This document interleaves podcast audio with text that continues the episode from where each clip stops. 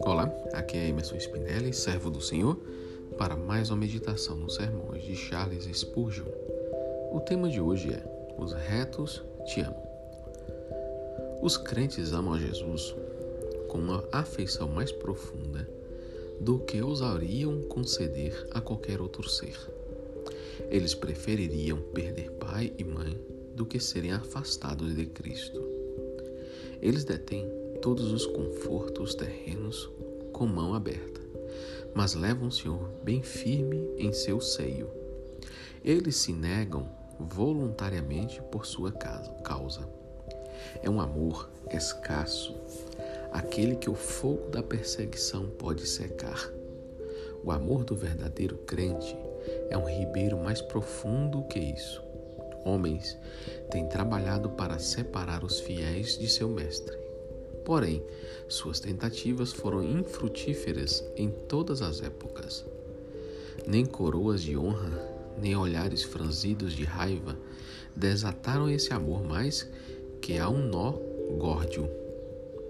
Ele não é um mero apego diário que o poder do mundo possa finalmente dissolver. Nem o homem, nem o mal encontrarão a chave que abra esse cadeado. Nunca uma trapaça de Satanás foi mais falha do que quando ele buscou separar esta união de dois corações divinamente soldados. Está escrito, e nada pode apagar a frase: Os retos te amam. A intensidade do amor dos retos não deve ser tanto julgada por aquilo que aparece, porém mais por aquilo que os retos almejam. É nosso lamento diário que não podemos amar o suficiente. Que os nossos corações pudessem reter mais e ir mais longe. Como disse Samuel Rutherford, nós suspiramos e clamamos, ó, oh, por um amor que circundasse a terra e o céu, sim, o céu dos céus, e dez mil mundos, para que eu pudesse deixá-lo todo sobre o formoso. Formoso e apenas formoso Cristo. Ah, nosso maior alcance é apenas um palmo de amor, e nosso afeto é senão como uma gota em um balde em comparação com seus méritos. Meça o nosso amor por nossas intenções e de fato ele é elevado. Dessa forma nós cremos é que nosso Senhor o julga.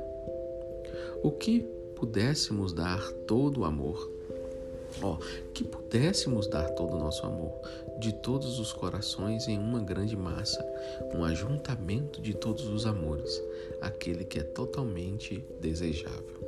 Aqui acaba o sermão dos Charles. É a verdade do nosso amor para com Cristo, por mais que os verdadeiros crentes e o verdadeiro fiel, aquele que verdadeiramente teme ao Senhor, esteja, esteja dando o seu melhor para Cristo e para o Pai, ainda assim desejamos nos doar mais.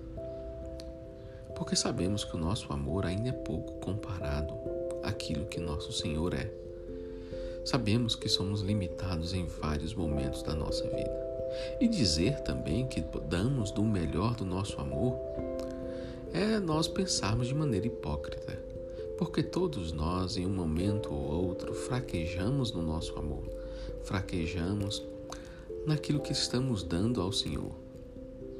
E muitas vezes somos levados pelas circunstâncias e o nosso amor enfraquece, nossa esperança diminui, nossa fé até parece não estar mais funcionando. Entretanto, nesses momentos, o amor de Deus se manifesta a nós e revigora e renova, rejuvenesce a fé. Então sabemos que o nosso amor comparado ao amor de Deus ainda é muito pouco, é ínfimo por isso, nós verdadeiramente compreenderemos quem é o Senhor quando estivermos com Ele. E ali, talvez, possamos dar a Ele um amor muito maior do que aquele que já tivemos por Ele. O que nós precisamos entender é que Deus nos amou primeiro. E, nosso, e o amor de Deus é muito maior do que o nosso amor. Ele é incondicional, é perfeito, é justo, é fiel. Ele governa as nossas vidas com equidade. Então, temos que entender que o amor de Deus supera em tudo, em todas as áreas, o amor que devolvemos para Ele. Mas o fato desse amor dele ser maior do que o nosso justifica claramente a função dele como pai. Mas nós, como filhos, temos que estar entendendo que esse amor gigantesco de Deus também é necessário da nossa parte uma entrega, um verdadeiro amor.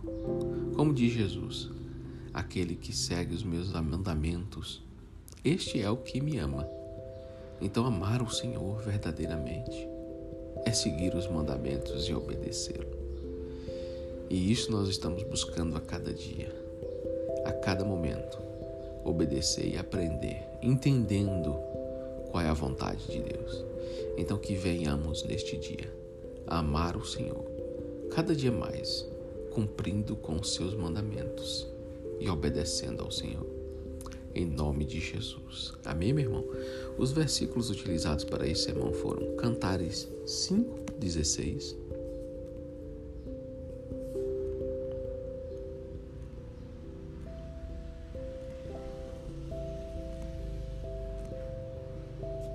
É apenas este. Que você tenha um dia abençoado na presença do Senhor, meu irmão, em nome de Jesus.